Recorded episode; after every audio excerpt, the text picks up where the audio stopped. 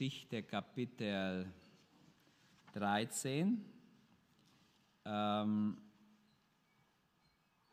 ich habe letztes Mal haben wir die erste Missionsreise, erste Station angeschaut und ich lese erstmal den Text und dann gucken wir kurz auf die Karte und dann werden wir gleich loslegen. Heute ist ein längerer Text. Es geht wieder um die Geschichte Israels. Ähm, man muss einfach eines verstehen: in, Für die Juden war die Geschichte Israels sehr, sehr wichtig. Und anhand der Geschichte Israels haben die Apostel immer wieder ihnen auch gezeigt, was Sache ist. Und so ist auch heute. Ähm, mein Thema ist zwar nicht die Geschichte Israels, aber es ist ein großer Teil über die Geschichte Israels. Ähm, lesen wir aus, ich lese aus der Lutherbibel, ihr könnt es einblenden, Apostelgeschichte 13, Vers 13 bis 41. Ist ein längerer Text. Gehen wir den Text durch. Versuchen wir mal zu verstehen, was will der Apostel Paulus in dieser Predigt sagen.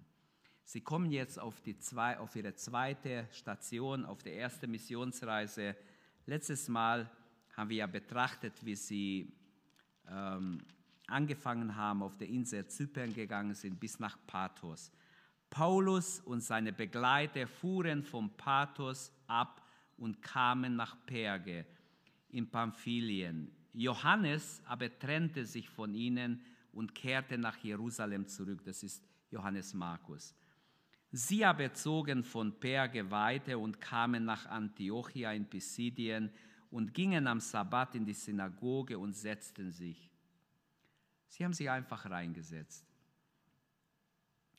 Nach der Lesung des Gesetzes und der Propheten ließen die Vorsteher der Synagoge ihnen sagen, welch ein guter Gebrauch hatten sie. Liebe Brüder, wenn ihr etwas reden und das Volk ermahnen wollt, so sprecht.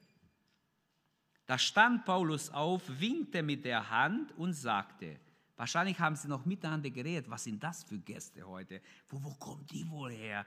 Alle haben noch miteinander leise geredet. Paulus winkte mit der Hand und bat um Ruhe. Ihr Männer von Israel und ihr Gottesfürchtigen, hört zu. Der Gott dieses Volkes Israel hat unsere Väter erwählt und das Volk groß gemacht, als die Fremdlinge, als die Fremdlinge im Land Ägypten waren. Und mit starkem Arm führte er sie von dort heraus. 40 Jahre lang ertrug er sie in der Wüste und vernichtete sieben Völker im Land Kanaan und gab ihnen deren Land zu Erbe. Bis dahin waren etwa 450 Jahre vergangen. Danach gab er ihnen Richter bis zur Zeit des Propheten Samuel. Und von da an baten sie um einen König. Und Gott gab ihnen Saul, den Sohn des Kis, ein Mann aus dem Stamm Benjamin für 40 Jahre.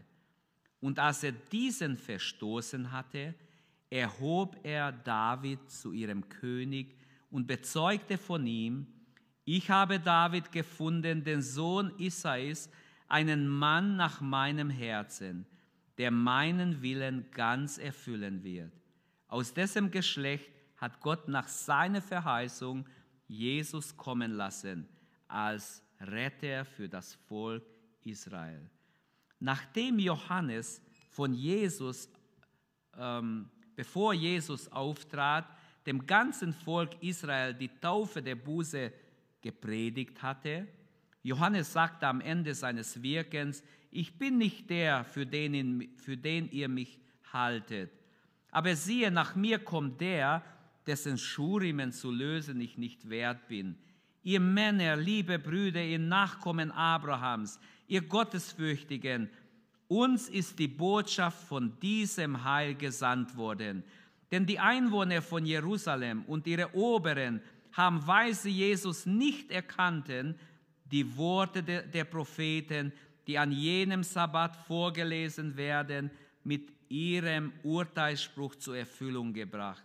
Und obwohl sie nichts an ihn fanden, womit er den Tod verdient hätte, baten sie doch Pilatus, ihn zu töten. Und als sie alles vollendet hatten, was von ihm geschrieben steht, nahmen sie ihm vom Holz, von dem Holz und legten ihn in ein Grab. Aber Gott hat ihn auferweckt von den Toten. Er ist am, an vielen Tagen denen erschienen, die mit ihm in Galiläa nach Jerusalem hinaufgegangen waren und die jetzt vor dem Volk sein Zeugnis sind.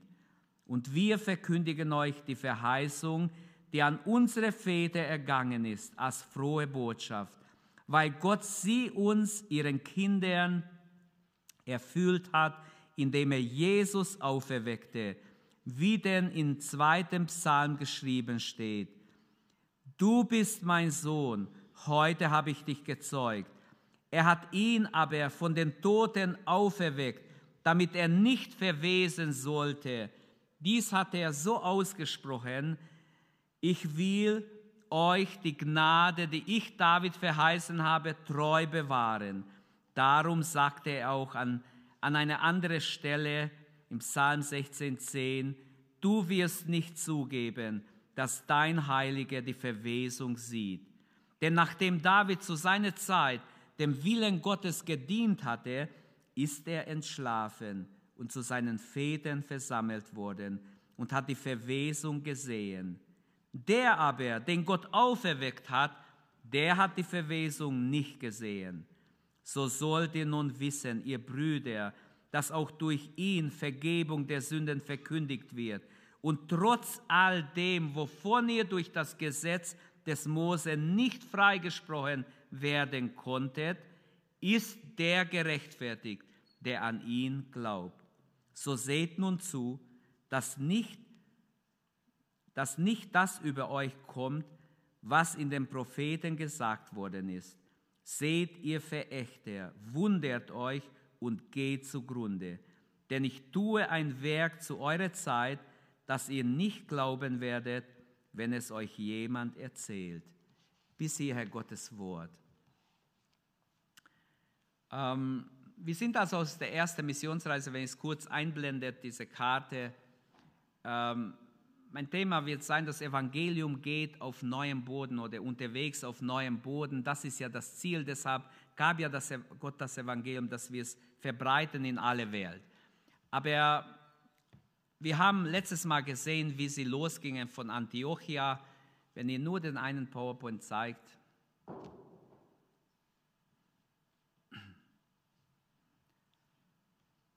Also ist da. Ich gucke immer da. Okay. Weiter bitte.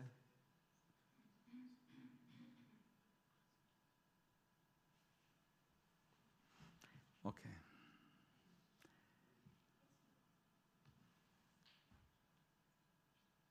Ja, einfach draufklicken, die einzelnen Stationen. Ihr seht, sie gingen los von Antiochia, kommen nach Zypern, nach Papos und dann von Papos gehen sie nach Perge. Da sind wir jetzt. Ihr könnt weitergehen, einfach, ich habe einen kleinen Umriss. Aber ich mache zuerst eine Einleitung. Ihr könnt auch die Karte stehen lassen, erstmal, bis ich die Einleitung durch habe. Nach der schönen Erfahrung mit der Bekehrung des Statthalters in Papus, haben wir letztes Mal gesehen, fuhren die Apostel weiter nach Perge in Pamphylien. Und dort verließ sie Johannes Markus. Warum Johannes Markus die zwei Apostel Barnabas und Paulus verlassen hat, wissen wir nicht. Die Bibelausleger versuchen ein bisschen zu rätseln. Hat er Heimweh nach Mama gehabt oder war ihm das zu schwer. Man weiß ja auch nicht genau, was er machen musste. Musste er auf die äh, Sachen der Apostel aufpassen? Musste er für sie Dienste tun? Er hat bestimmt so niedrigere Dienste tun müssen, damit die frei sind, das Evangelium weiterzusagen. Auf jeden Fall war noch ein junger Mann. Und wie es oft ist, wenn die Jugend zu lange was machen muss, ich weiß, wo ich Kind war, wir haben gebaut, ich war noch sechs Jahre alt oder so, circa und dann sollte ich immer die Steine aufsammeln im Garten. Und ich habe eine Eimer gehabt äh, und dann habe ich so halbe voll gehabt, habe angefangen zu weinen. Oh, immer ich muss die Steine sammeln, warum nicht? Die andere waren kleine, meine Schwester war größer, aber die hat andere Sachen gemacht. Und ich habe immer getrotzt, Papa, warum muss immer die Steine? Es hat kein Ende. Ja, jetzt hast du noch kaum gesammelt, jetzt sammle mal, komm. Und ich weiß noch, wie ich immer es abschieben wollte. Aber dann irgendwann habe ich dann es wahrscheinlich alle eingesammelt, weiß ich nicht. Auf jeden Fall habe ich mehrere halbe Eimer ausgeschüttet. Ich wusste, wo ich es hinschütten soll. Und so war wahrscheinlich auch Markus, auch wenn er schon älter war natürlich, aber trotzdem, er war vielleicht noch nicht so gebrochen und äh, ist einfach abgehauen, hat die zwei stehen lassen. Dem Paulus hat es natürlich nicht gefallen. Das kommt aber später noch, deshalb lasse ich das jetzt. Ähm,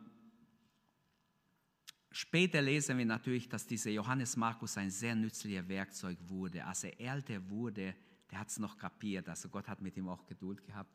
Nachher wurde er ein guter Werkzeug, auch sogar für Paulus. Er hat ihn sogar wunderbar gebrauchen können. Ähm, diese zwei Apostel, die gingen im Auftrag Gottes, wir müssen so vorstellen, sie hatten eine Sendung von Gott. Mit einer wunderbaren Nachricht gingen sie von Paphos nach Perge hinauf. Sie gingen weiter in eine neue Gegend.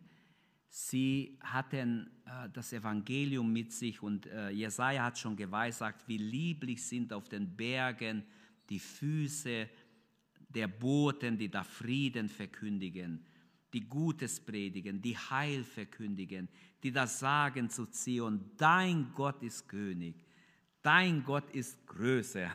Halleluja, könnt ihr mir auch sagen. Amen. Wie viel hässlicher war es, als Mohammed seine Leute losgeschickt hat in der ganzen Gegend, wo das Evangelium schon abgeflaut ist, 600 nach Christus, und sie kamen mit ihren Schwertern und haben einfach die Leute äh, einfach mit dem Schwert bedroht und haben sie gezwungen, entweder du wirst Moslem oder wir schneiden dir die Kehle durch. So gingen sie durch die ganze Gegend und haben versucht, einfach mit Gewalt Menschen ähm, für den Islam zu gewinnen. Das waren keine Freudenboten, keine äh, liebliche Füße, sondern das war teuflisch. Als viele christliche Städte und Dörfer überfallen wurden und gezwungen wurden, entweder sie sagen Jesus ab oder sie äh, werden getötet.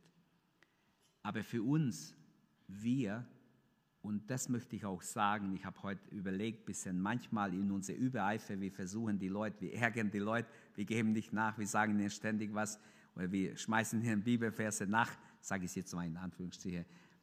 Wir müssen auch aufpassen. Es ist nicht unbedingt unser Auftrag, dass wir jemand das Evangelium aufzwingen. Wirklich nicht. Wir können darüber diskutieren.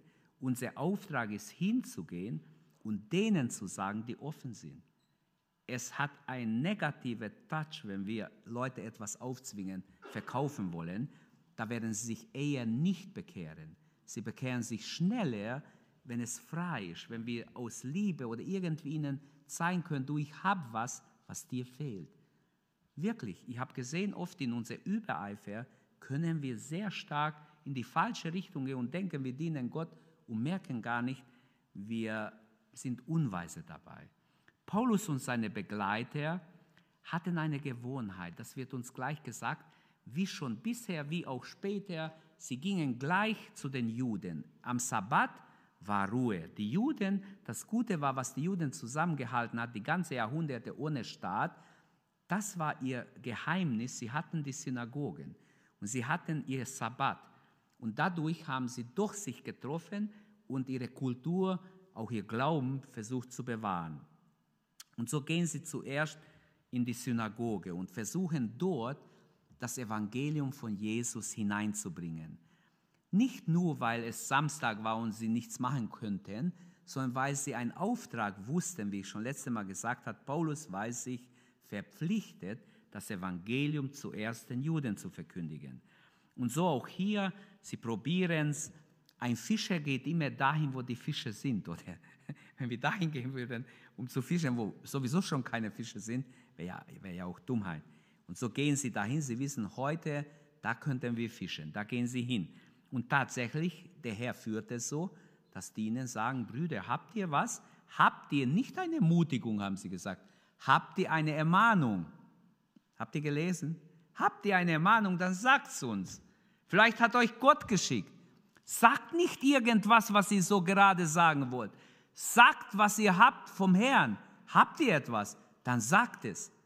Und Leute, da ist auch eine Botschaft drin. Manchmal sagen wir irgendwas von uns. Sag etwas, was hast du vom Herrn? Ich fand es so schön, wenn Bruder Rutz kam und sagt, ich, ich möchte euch oder ich muss euch erstmal einen Gruß vom Himmel sagen. Er hat gebetet und er hat gesagt, der Herr lässt euch alle grüßen. Fand ich doch gut. Oder glaubt ihr, das ist falsch? Nein. Als ein frecher Journalist mal Billy Graham interviewen wollte und sagt, den lege ich rein, dem gebe ich. Noch in den 80er Jahren haben wir das gehört, immer wieder. Stand in einer Zeitschrift, dann hat er gesagt, ja, wie können Sie beweisen, Sie predigen die ganze Zeit von Jesus, Jesus lebt, Jesus lebt. Von wo wissen Sie, dass Gott überhaupt lebt? Also ist ganz einfach. Ich habe heute mit ihm geredet. Der Journalist war so überrascht, äh, er hat schnell nur gestottert erstmal. Ich habe heute mit ihm geredet. Deshalb weiß ich, er lebt. Und ich finde es ganz wichtig, dass wir von dieser Frische, dieser Hingabe, dieser Eifer des Paulus etwas auch für uns aneignen. Wenn ihr ein Wort der Ermahnung habt an das Volk, an uns hier, dann sagt es. Klar, wenn ihr auch eine Bauung habt, hast du etwas für die andere oder kommst du nur in die Gemeinde, ich brauche was und wen, wenn sie mir nichts geben. Aber dann werde ich aber kritisieren, dann werde ich aber mich beschweren und mein Rostwasser ablassen. Nee, was habe ich? Jeder sollte was haben, so steht es in der Bibel, jeder habe etwas. Also komm wirklich, indem du vorher gebetet hast. Die Bitte des Paulus an die Zuhörer, Paulus bat um Ruhe und dann fängt er an. Und jetzt kommen wir zur Predigt des Petrus. Was ich kurz betonen möchte hier, wenn eins weitergeht, ähm, wir haben drei, drei Gedanken.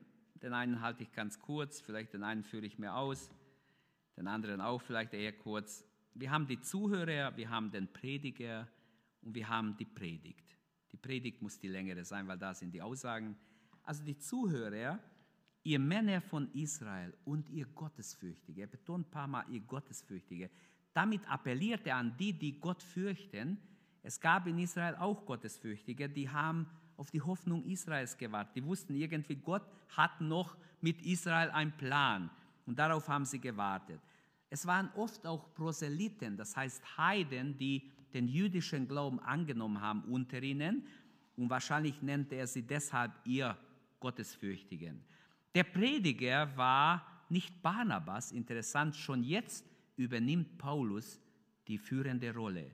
Paulus predigt.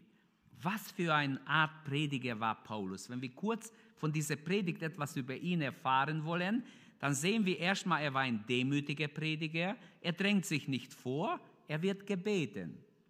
Zweitens, er war ein weiser Prediger.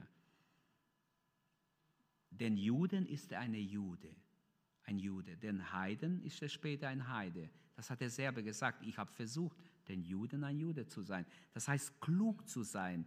Ich muss ja nicht sagen, ich bin auch römischer Staatsbürger, wenn ich in der Synagoge bin. Das hilft niemand. Das hat er auch nie gesagt. Sondern er ist ein Jude den Juden. Er war ein mutiger Prediger fürchtet sich nicht, die Wahrheit zu sagen. Er packt gleich aus, er kommt gleich zum Punkt, er kommt gleich auf Jesus. Und er ist ein gesalbter Prediger. Er sprach seine Zuhörer so an, dass sie ihn wiederhören möchten. Wenn wir ab Vers 42 nächste Mal lesen, die haben gesagt, Leute, könnt ihr nicht wiederkommen? Sowas haben wir noch, vielleicht noch nie gehört. Kommt wieder, wir wollen euch nochmals hören. Vielleicht habt ihr noch viele Sachen, die wir noch nie gehört haben. Könnt ihr nicht nochmals kommen? Doch, wir kommen wieder. Und das Schöne ist, also er ist, er hat etwas. Jetzt die Predigt.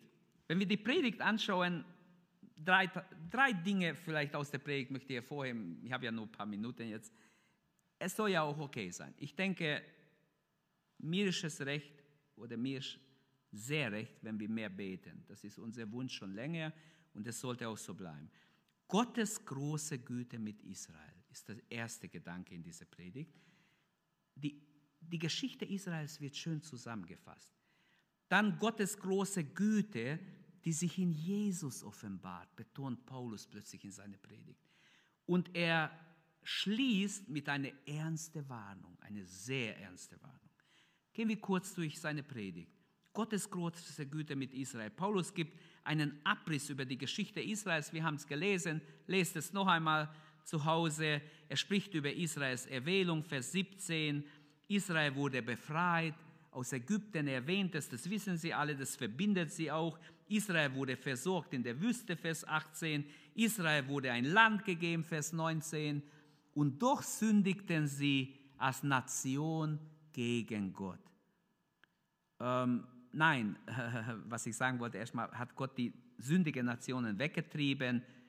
Er hat, er hat Platz gemacht, er hat Israel dieses Land gegeben. Sieben verdorbene Nationen hat Gott ausgelöscht. Und dann Israel bekam geistliche Führer. Vers 20 bis 22 Richter, Propheten, sogar Könige, geistliche Leiter wie Samuel, Propheten, Männer nach dem Herzen Gottes wie David oder ein Hirtenkönig könnten wir ihn nennen. Denken wir dann, was Gott alles für sie tut. Und dann als nächstes zeigt Paulus Gottes große Güte in Jesus. Offenbart in Jesus. Und er kommt gleich zu Johannes den Täufer, zu Jesus. Jesus, er wurde nach Gottes Verheißung gegeben. Er ist aus dem Nachkommen David, zeigt er wunderschön. Und dann Vers 24 und 25, er wurde von Johannes den Täufer gepredigt oder verkündigt. Diesen Johannes den Täufer sandte Gott ihm voraus. Viele wussten darüber. Er predigt ihn als einen Stärkeren wie er. Johannes hat ganz klar gesagt, ich bin's nicht, denkt nicht, dass ich der Messias bin. Er war so gewaltig, so gesalbt, dass viele überzeugt waren, er muss, er muss ein ganz besonderer Mensch sein. Also wenn er nicht der Messias ist, ist er einer der Propheten. So hat man über ihn geredet. Er ist irgendwie, nein, ich bin nur eine Stimme in der Wüste. Ich bin nicht. Nach mir kommt einer, der ist stärker wie ich. Wir kennen ja die Stelle. Vers 26 bis 29. Jesus wird von den Oberen der Juden verurteilt. Er geht gleich darauf ein. Und Paulus betont, dass er von denen getötet wurde, die keine Todesursache an ihm fanden, obwohl sie nichts fanden. Sie haben geprüft, gesucht, aber sie fanden nichts, was ihn hätte zu Tode verurteilen können. Vers 26. Euch ist das Wort dieses Heils gesandt. Das heißt, wir kommen nicht in unserem Namen. Wir sind Abgeordnete des Himmels. Gott hat uns gesandt, um das Wort des Heils, der Rettung zu bringen. Was ist das Wort dieses Heils? Es ist das volle Evangelium, das Evangelium von Jesus. Und so hat er ruckzuck, also in ganz schnellen Zügen, ist er beim Punkt. Und interessant, in dieser Synagoge sind nicht so viel Jesus-Hasser, dass sie ihn ablehnen, sondern sie sind sogar interessiert. Ähm, Vers 30, er wurde von den Toten auferweckt. Das war immer wieder der Punkt, wo, wo die Apostel ange, angeknüpft haben die Auferstehung Jesu. Laut Psalm 16 durfte er nicht Verwesung erfahren.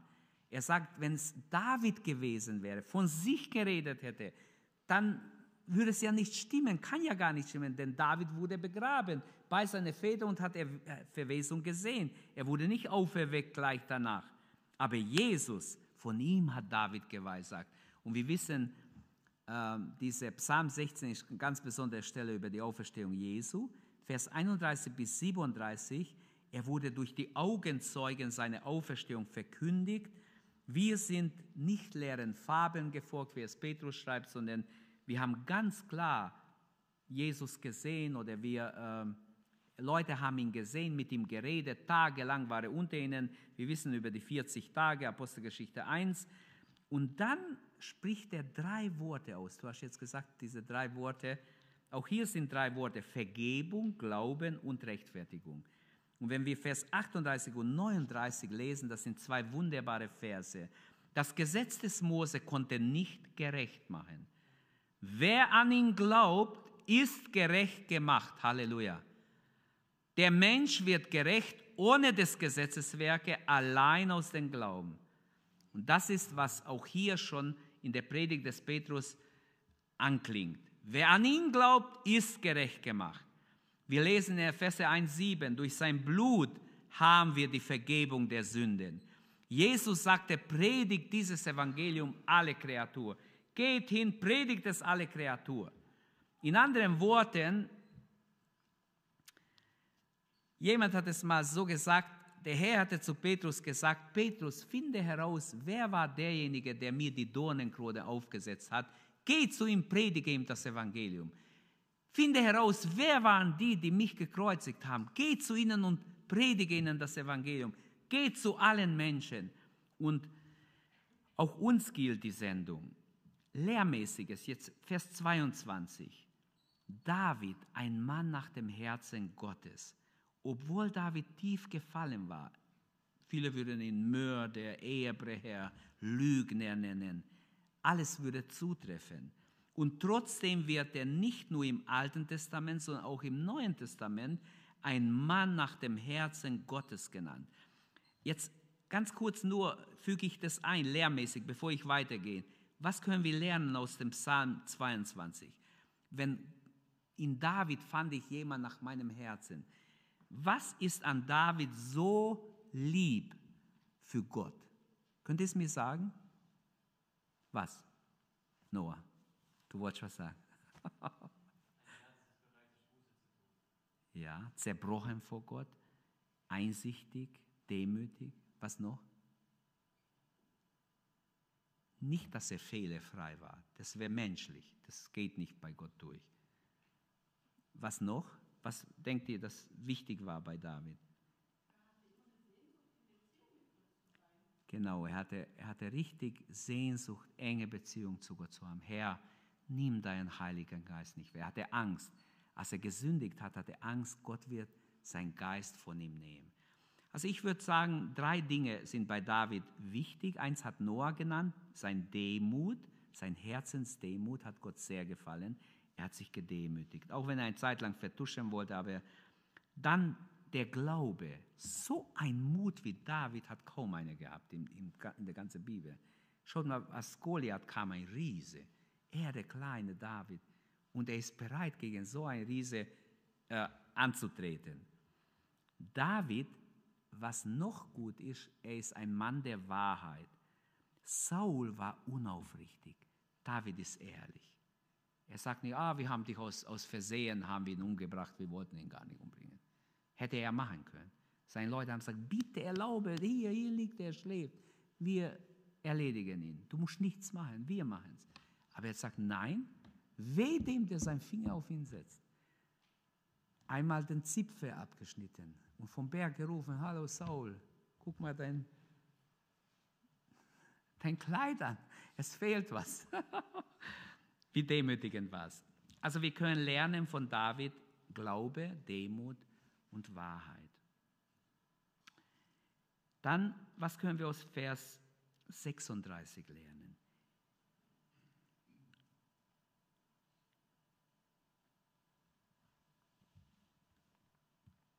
Könnt es einblenden, 36, Vers 36. Ja.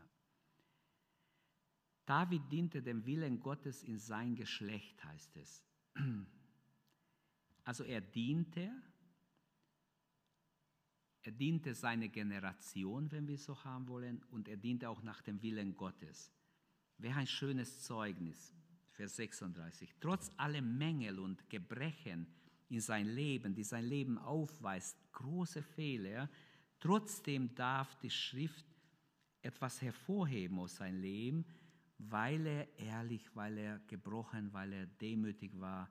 Und so kann Gott, wie es jemand so schön geschrieben hat, auf krumme Zeilen gerade schreiben. Ist interessant. Was können wir aus Vers 38 lernen? Das Gesetz konnte nicht gerecht machen. Ich will jetzt nicht in den Römerbrief gehen, aber wenn Gottes Gesetz vollkommen ist, Psalm 19, Vers 7 sagt, sein Gesetz ist vollkommen. Warum nicht kann das Gesetz den Gläubigen vor Gott gerecht machen? Hat jemand die Antwort? Das Gesetz Gottes, auch das alttestamentliche Gesetz Gottes, ist ja von Gott gegeben und war heilig, gut für die Zeit, für die es gegeben wurde.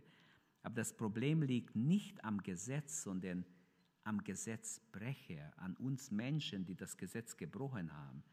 Wieso kann der Gläubige oder der Glaube an Jesus Christus den Menschen gerecht machen? Nur Christus hat die Forderung des Gesetzes erfüllt, sonst keine, keine in der Vergangenheit, keine in der Zukunft wird es tun. Und nur durch Jesu Genugtun auf Golgatha können wir gerecht werden.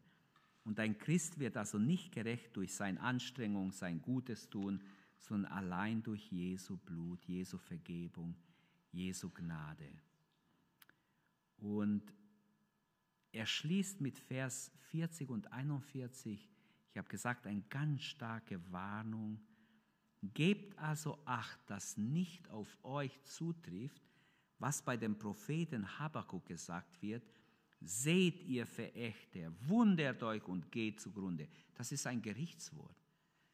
Menschen, die verachten, die werden zugrunde gehen. Ihr werdet es sehen und doch zugrunde gehen. Denn zu euren Lebzeiten werde ich etwas tun, wenn es euch jemand er, erhält oder erzählen würde, würdet ihr es gar nicht glauben. So wie der eine Mann, der am Tor stand und der Prophet gesagt hat, morgen um diese Zeit wird es in Hülle und Fülle Essen geben oder Nahrung geben. Mehl könnt ihr kaufen, Weizen, alles in Hülle und Fülle. Wie soll das geschehen, hat der Mann gesagt. Das geht nicht so ungefähr. Was schwätzt du hier? Machst falsche Hoffnung den Leuten. Das geht nicht mal, wenn Gott den Himmel öffnen würde. Du wirst es mit eigenen Augen sehen und nicht davon essen. Und als die Tür aufging, der Mann ist umgekommen, obwohl die Fülle vor seinen Augen war. Die haben schon gerade alles gebracht. Das Lager der Feinde wurde zurückgelassen. Gott hat sie vertrieben auf eine übernatürliche Weise. Paulus zitiert Habakkuk 1,5 und warnt sie, diesen Jesus weiter abzulehnen. Ähm, das Problem ist, wenn man Jesus ablehnt, hat man keine Zukunft. Denn es gibt keinen anderen Jesus. Es gibt nur einen Jesus. Es gibt kein anderes Heil. Es gibt nur ein, ein einzige Lösung, eine einzige Errettung durch Jesus Christus. Und Gott ist immer noch dabei, dieses Werk der Erlösung auszubreiten, weiter zu tun, Menschen zu retten. Und auch dich und mich möchte Gott gebrauchen. Kommen wir zur Anwendung. Was ist die Anwendung heute? Paulus zeigt aus der Geschichte Israels, wie sie als auserwähltes Volk versagt haben. Obwohl Gott alles gemacht hat, sie befreit hat, sie geführt hat, versorgt hat, ihnen gute Leute gegeben hat, trotzdem haben sie total versagt. Und so, Paulus zeigt aus dieser großen Güte, dass sich in Jesus offenbart hat, Vers 23, er Jesus wurde nach Gottes Verheißung gegeben. Vers 24 und 25, er wurde von Johannes dem Täufer verkündigt. Vers 26 bis 29, er, Jesus, wurde von den Oberen zu Tode verurteilt, unrechtmäßig. Vers 30, er wurde auferweckt von den Toten. Vers 31 bis 37, es sind Augenzeugen da, die mit ihm geredet haben, die ihn gesehen haben nach der Auferstehung. Vers 38, 39, er ist jetzt imstande zu retten, nicht durch das Gesetz, was ihr habt, er spricht ja zu Juden, sondern durch den Glauben an Jesus. Das Gesetz des Mose konnte nicht gerecht machen. Wer an ihn glaubt, ist gerecht gemacht. David lebt nicht umsonst, lebte nicht umsonst. Er, sein Leben hat einen Sinn gehabt, weil er ein Dienender war. Das, glaube ich, ist das Geheimnis bei ihm. Er war ein Dienender. Christus als Retter, als Messias ist da. Das ist seine Botschaft. Das Evangelium kommt jetzt in eine ganz neue Gegend und fast Fuß. Menschen bekehren sich. Wir werden es im nächsten Abschnitt sehen, dass Gott gewirkt hat. Und so das Evangelium gelangt auf, in ganz neue Gegenden. Und ich schließe mit Vers 39, durch diesen wird jeder Glaubende gerechtfertigt. Diese Aussage, jetzt aus der Erbefelder zitiert, durch diesen, also durch Jesus, wird jeder Glaubende, ob Mann oder Frau, gerechtfertigt. Das heißt, unsere Rettung, liebe Geschwister, sie ist uns verkündigt, wie es hier heißt in diesem Text, sie ist errungen durch Jesus auf Golgatha, hat schon Richard schön ausgeführt. Sie wird persönlich angenommen im Glauben und sie ist noch immer am Wirken. Man kann durch den Glauben gerechtfertigt, gerechtfertigt werden oder gerecht werden und durch den Gesetz nicht. Sie haben aber das Gesetz des Moses. Das ist das Problem. Wie kommen sie jetzt zur Rettung? Sie brauchen Jesus. Das ist seine Botschaft. Und Vergebung der Sünden allein durch Jesus. Von diesem, von diesem oder durch diesem, Vers 39, wird jeder Glaubende gerecht. Es ist also eine volle, eine ganze Errettung. Und die Errettung ist etwas Besonderes.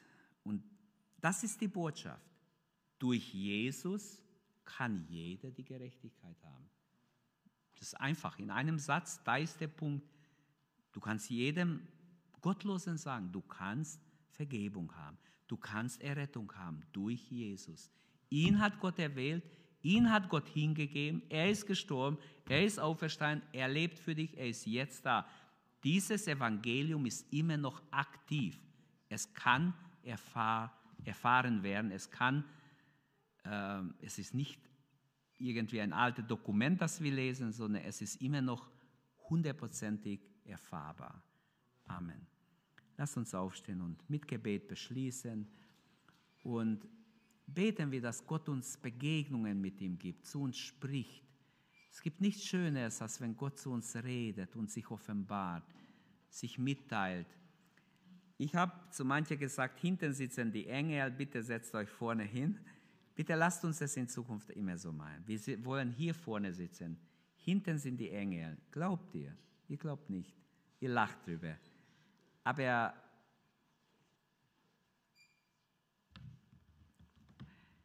wir wollen es so praktizieren. Wir dürfen vorne sitzen und einander ermutigen. Jetzt beten wir miteinander. Beten wir, dass wir echte, dass jeder von uns ein Erlebnis mit Gott hat.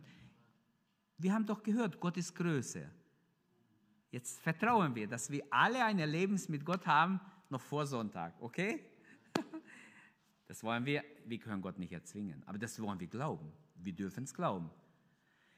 Herr Jesus, wir danken dir, dass das Evangelium immer noch sich ausbreitet, dass auch uns berufen hast, das Evangelium weiterzubringen, dass Rechtfertigung, Vergebung möglich ist. Halleluja.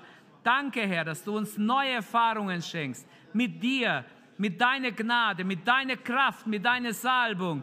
Halleluja, danke Herr von ganzem Herzen. Danke, dass Leben und volles Genüge dem zuteil wird, der dir begegnet, der dich erlebt, der dich erfährt. Wir beten dich an und danken dir, Vater, im Namen Jesu. Wir danken dir, dass du so viel Gutes für uns bereitet hast. Gelobt sei dein herrlicher Name.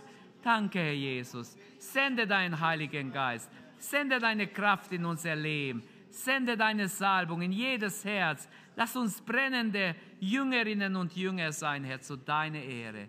Halleluja. Danke, Herr. Gib uns Erlebnisse mit dir. Erfahrungen, die unser Leben prägen werden. Gelobt sei dein Name. Halleluja. Halleluja. Herr, in deine Hände befehlen wir uns und danken dir für deine Gnade. Amen.